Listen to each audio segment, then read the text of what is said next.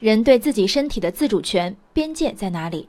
从维持起码体面的剪头发、剪指甲，到有一种疼叫你妈觉得你疼的纹身，再到从微整到全麻手术的各类整形，处置身体的自由天马行空。这种自由的终点，大概就是去世后捐献自己的器官。五年前，浙江的保洁员于女士的女儿不幸罹患脑肿瘤去世，她选择无偿捐献女儿的心脏、肾脏、肝脏以及眼角膜。有六名陌生人的命运因此改变。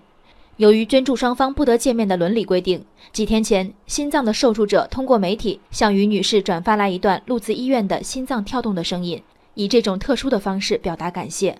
除了于女士讲述的听到心跳声时的百感交集，让我印象最深的一个细节是，女儿去世后，于女士身边的人纷纷议论：不可能无偿捐献器官，这个妈妈肯定是为了钱把女儿卖了几百万。于女士形容自己的心情是：如果有农药就会喝下去。说不可能无偿捐献器官的人，境界不高自不必说。与此同时，很显然也没什么法律常识。在我们国家，无偿捐献是移植手术中唯一合法的器官来源。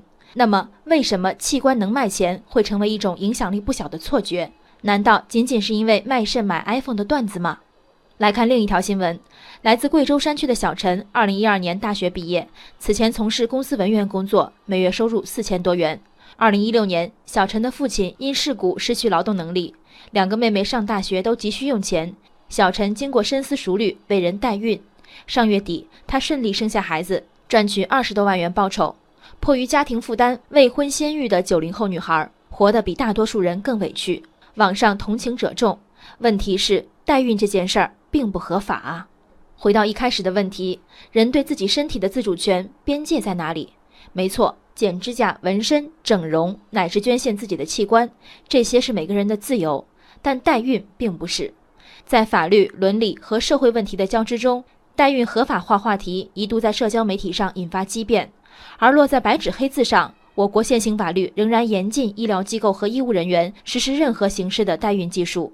同情代孕者和造谣器官捐献者卖器官赚钱的，大抵是同一拨人。在他们的认知中，身体是我的，想代孕就代孕，想卖器官就卖器官。两个赚取眼泪的故事，就此找到了共同点。北京地铁里有这么一条公益广告：如果科学不发声，伪科学就会流行。推及法律，同样成立。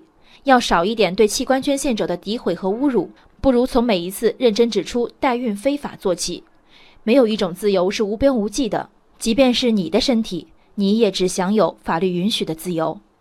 人生海海，见微知著。我是静文，下期静观见。